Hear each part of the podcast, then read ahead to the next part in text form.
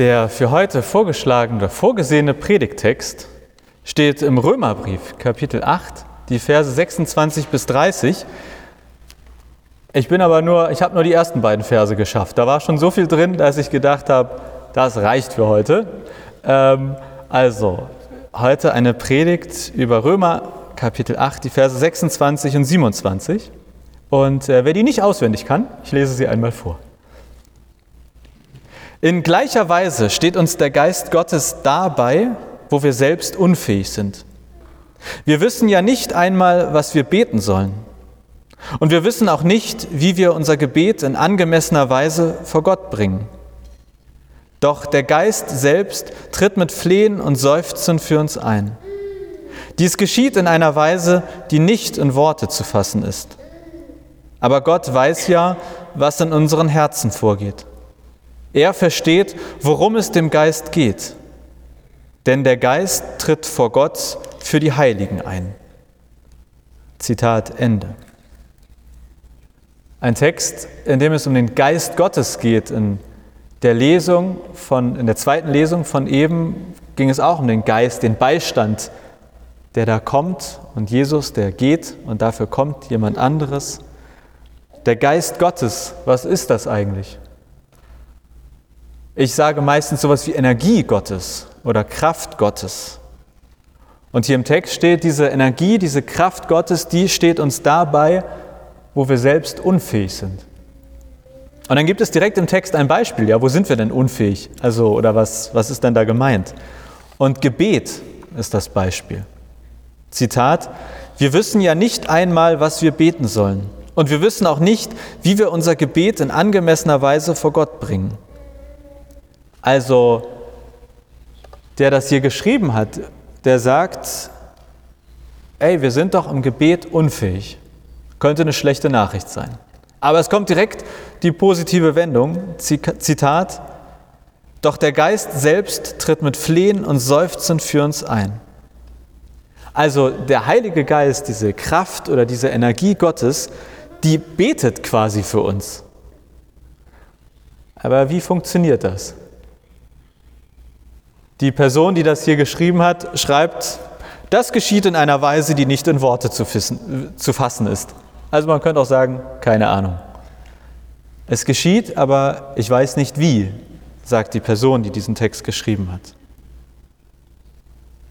Aber das ist nicht schlimm, dass wir nicht wissen, wie. Denn, Zitat weiter, Gott weiß ja, was in unseren Herzen vorgeht. Er versteht, worum es dem Geist geht. Also, ich verstehe den Text so, der sagt, okay, liebe Leute, ihr wisst häufig oder vielleicht auch manchmal oder oft, wie auch immer, ihr wisst regelmäßig nicht, was und wie ihr beten sollt. Aber es gibt dann etwas, das nennt sich Heiliger Geist, Kraft, Energie Gottes. Und diese Energie, diese Kraft hilft uns irgendwie. Sie setzt sich nämlich bei Gott für uns ein, betet quasi für uns zu Gott. Wie das genau abläuft, keine Ahnung. Aber weil Gott unsere Herzen kennt und weiß, was in uns los ist, versteht er auf jeden Fall, worum es geht. Ich finde, das ist eine konfuse Schönheit. Ich weiß nicht, ob ihr gerade mir Fragezeichen als Ausrufezeichen im Kopf habt, aber ich finde diese Worte, diesen Text einerseits total schön und andererseits denke ich mir, ja, und jetzt? Irgendwie bin ich noch nicht viel schlauer als vorher. Ich glaube, das liegt auch daran, weil es um die sogenannte Dreieinigkeit oder Trinität geht. Wir haben das eben in dem zweiten Lesungstext gehört. Das war ein Text, wo Jesus etwas gesagt hat und er hat gesagt, ich Jesus gehe zurück zum Vater und nach mir kommt aber etwas, ein Beistand, ein Tröster. Und das sind drei Dinge. Vater, Jesus und dieser Beistand Tröster. Drei Dinge, die wir heute meistens mit Gott Jesus und Heiliger Geist bezeichnen. Drei Personen, die irgendwie verschieden sind und trotzdem irgendwie gleich. Die alle drei irgendwie Gott sind, aber auch nicht identisch sind. Und das ist, finde ich, immer schwer mit dieser Dreieinigkeit. Der beste Vergleich, den ich kenne oder der mir je erzählt wurde, ist diese Dreieinigkeit mit Wasser zu vergleichen. Also wir haben hier ja Quellwasser. Dieses Quellwasser gibt es in drei Zuständen, rein theoretisch. Es hätte uns, also es ist uns flüssig mitgebracht worden.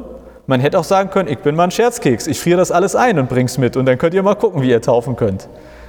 Oder äh, ich bringe noch einen Wasserkocher mit und wir machen da mal schön äh, Wasserdampf draus. Also Wasser gibt es in drei Zuständen, drei Erlebnisformen. Gasförmig, flüssig und fest gefroren. Und so wie wir Wasser auf drei Arten erleben können, so ist das auch zumindest ungefähr vergleichbar mit dem Gott der Bibel. Es gibt verschiedene Arten, ihn zu erleben.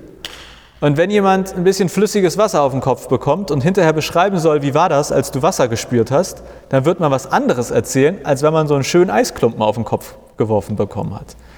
Also je nachdem, wie man das Wasser erfährt, ist die Erzählung über das Wasser unterschiedlich und genauso auch mit dem Gott der Bibel. Man kann ihn unterschiedlich erfahren und deswegen entstehen unterschiedliche Erzählungen. Und eine dieser Erlebnisformen von Gott, also quasi einer der drei Zustände, ist der Heilige Geist, ist diese Kraft, die Energie Gottes. Und in dem heutigen Bibeltext heißt es, dass sich diese Kraft, diese Energie quasi einsetzt gegenüber dem anderen Zustand Gottes. Also der eine Zustand gasförmig sagt zu flüssig, äh, ich habe dir mal was zu sagen. Und das ist irgendwie nicht vorstellbar oder ganz schwer, finde ich, sich vorzustellen, wie das genau funktionieren soll. Führt Gott selbst Gespräche oder wie sieht das aus? Ich habe äh, einen zweiten Vergleich.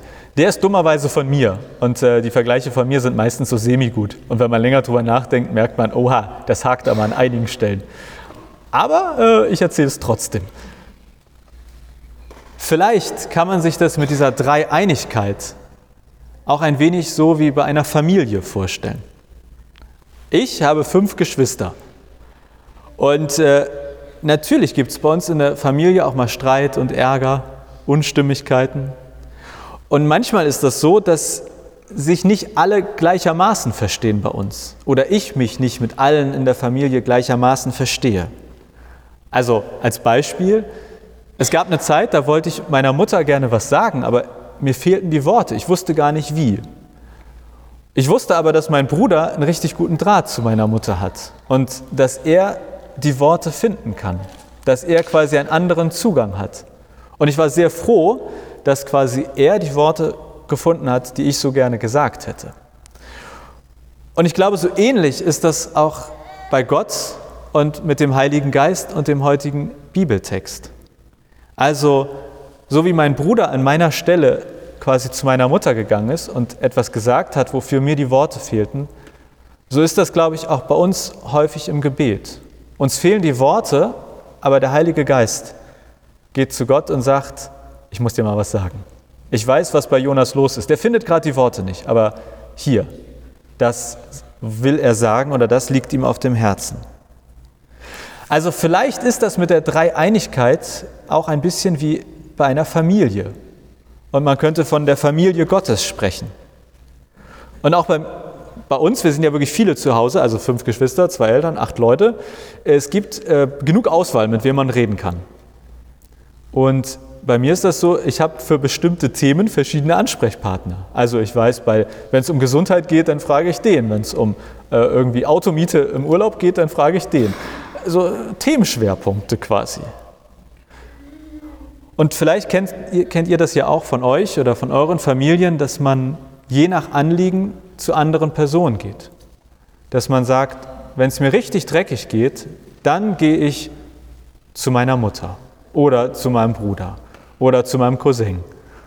Also ich glaube, es gibt, jeder von euch weiß, dass es irgendwie für verschiedene Themen verschiedene Ansprechpartner gibt. Wenn man kurz in sich reinhorcht, Wen würdet ihr als erstes anrufen aus eurer Familie, wenn es irgendwie einen Notfall gibt oder es euch richtig schlecht geht? Vermutlich gibt es da eine Person oder ein paar wenige und ihr sagt nicht, ich mache eine Familiengruppe auf bei WhatsApp und schreibe es allen direkt. Ich glaube, so ähnlich ist das auch bei Gott. Wenn wir Gott sagen, dann ist das nicht einfach nur eine Person, sondern ein wenig wie eine Familie mit verschiedenen Ansprechpartnern. Und ich glaube, der Heilige Geist ist sozusagen der Familienteil von Gott, den wir als erstes anrufen, wenn es uns schlecht geht, der uns emotional am nahesten ist, der uns versteht, ohne dass wir was sagen. Jesus, also zweiter Teil dieser Familie Gottes, ist, glaube ich, viel eher etwas für Kopf und Verstand. Wir können in der Bibel lesen und anhand von Jesus, glaube ich, viel über Gott lernen, erfahren, Wissen anreichern. Also an Jesus können wir sehen, erkennen, verstehen und ich glaube, mit dem Heiligen Geist können wir viel eher fühlen, wie Gott ist. Man könnte vielleicht sagen, in der Familie Gottes sind Jesus und Heiliger Geist Ansprechpartner für verschiedene Dinge.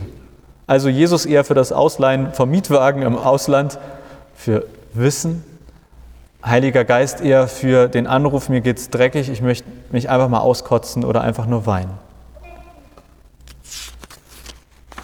Und nun haben wir ja heute getauft und Justus erkundet schon fleißig. Das ist übrigens das Videokabel, also wenn du hier im Livestream-Team mitmachen willst, Justus, das brauchst du dann dafür.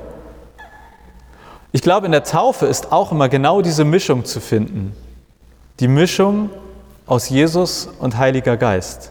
Die Mischung aus Kopf und Verstand und Herz und Gefühl. Die Taufe ist eine Zusage für den Kopf, für den Verstand. Ich kann euch zusagen, Gott ist mit dir. Man kann das hören und sagen, ja, verstehe ich, nehme ich so an. Die Taufe ist ein Zeichen, was wir sehen können. Ihr alle konntet sehen, wie die Taufe stattgefunden hat. Es wird schriftlich festgehalten, es gibt eine Urkunde, die man sich einrahmt und dick ins Zimmer hängt. Die Taufe hat ein Datum. Die Taufe ist der Eintritt in die Kirche. Und dagegen, neben all diesem Wissen, Verstand, gibt oder gehört zur Taufe aber auch das Gefühl, die Emotion. Vielleicht für euch als Eltern vor allem das Gefühl oder die Emotion, ein Wunsch, dass Justus beschützt wird, dass er gesund bleibt, dass es ihm gut geht. Die Verbindung der Taufe mit, ich wünsche mir das Beste für mein, für unser Kind. Aber vielleicht auch auf einer anderen Ebene, jetzt können wir Justus nicht fragen und im Zweifel schüttelt er den Kopf, aber ich glaube, man muss die Taufe nicht im Kopf verstehen, um an ihr teilhaben zu können, damit sie wirkt, damit sie vollständig ist. Ich glaube, zur Taufe gehört auch immer ein nicht beschreibbares Gefühl. Ein Gefühl der Geborgenheit, ein Gefühl der Sicherheit. Und ich glaube, auch Kinder, auch Justus kann Gottes Liebe spüren und kann verstehen, dass die Taufe etwas Besonderes ist, ohne dass er mir zuhört und dass ich es ihm erzähle, sondern weil er es spürt. Und ich glaube, das ist der Heilige Geist. Also in der Taufe können wir uns zusagen, wie Gott ist, dass Gott es gut mit uns meint. Und wir tun das, weil wir in der Bibel lesen, dass Jesus das gesagt hat. Verstand. Aber ich glaube, wir können es auch fühlen. Gott ist mit dir. Gott ist für mich. Gott ist in oder in deinem Leben und an deiner Seite. Das können wir als Erwachsene, das können wir als Kinder. Was ich aus diesem für heute vorgeschlagenen Predigtext deshalb besonders mitnehme, ist, dass Dreieinigkeit ein Ausdruck dafür ist, dass Gott auf verschiedene Arten erlebbar ist. Also wie Wasser auf verschiedene Arten erlebbar ist. Jesus ist vielleicht das, was greifbarer und verständlicher ist. Eine historische Person, über die wir uns informieren können. Ein Mensch, was uns relativ nahe ist. Der Heilige Geist ist dagegen relativ undefinierbar. Kraft, Energie, viel schwerer zu verstehen. So wie Gefühle ja auch häufig viel schwieriger zu verstehen oder zu beschreiben sind. Und wenn du oder wenn ihr kurz in euch reinhorcht, für zwei Sekunden, eine kurze Frage an sich selbst. Bist du eher der Kopftyp oder eher der Herztyp, wenn es um dein Glauben geht? Oder wenn du dich mit Gott beschäftigst? Sagst du, ich will es hier verstehen oder ich will es hier spüren? Es gibt kein richtig und falsch Ich glaube, beides hat seine Berechtigung und beides gehört zum christlichen Glauben. Es kann sich abwechseln und befruchten. Ich glaube aber, die meisten von uns haben eine Tendenz. Also eher Richtung Jesus, Richtung Heiliger Geist, Richtung Kopf oder Richtung Herz. Und deswegen äh, zwei Minuten jetzt für euch. Ich schweige, ihr dürft reden, miteinander, links, rechts, quasi eine Murmelphase würde man in der Schule sagen. Und kurzer Austausch mit dem Nachbarn links oder rechts. Würdest du sagen, wenn es um den Glauben geht, bist du eher so Herzmensch oder Kopfmensch? Eher, ich will wissen und verstehen oder ich will fühlen und äh, bin eher so beim Heiligen Geist oder mehr bei Jesus? Kurzer Austausch, wo ihr sitzt, einfach links, rechts und äh, in spätestens zwei Minuten bin ich wieder hier. So, äh, während ihr vielleicht äh, noch zu Ende murmelt. Also, ich glaube, wenn es um den christlichen Glauben geht, und am Ende ist die Taufe ja bestenfalls der Startschuss in einen eigenen Glaubensweg, sich auf den Weg machen, vielleicht von Partnern und Eltern etwas hören, sich eine eigene Meinung bilden. Also durch Wissen, aber auch durch Erfahrung, durch Gefühl. Ich glaube, dass es im Glauben immer darum geht, dass zumindest beide Seiten vorkommen.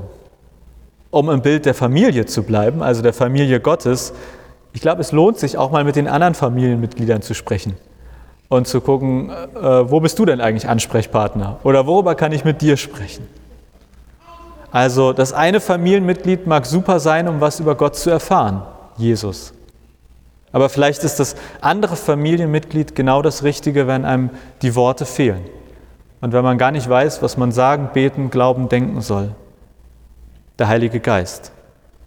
Wie zu jeder guten Beziehung vermutlich beides gehört, nämlich Gefühl und Verstand, Kopf und Herz, ist das im Glauben an Gott, glaube ich, genau gleich. Bei Kindern, bei Justus ist sicherlich das Gefühl erstmal vorrangig. Es ist viel weniger Wissen an viel mehr spüren, erleben. Ich glaube, bei den meisten Erwachsenen ist es genau andersherum. Und es ist viel mehr Kopf und viel weniger Herz, viel mehr Jesus und viel weniger Heiliger Geist.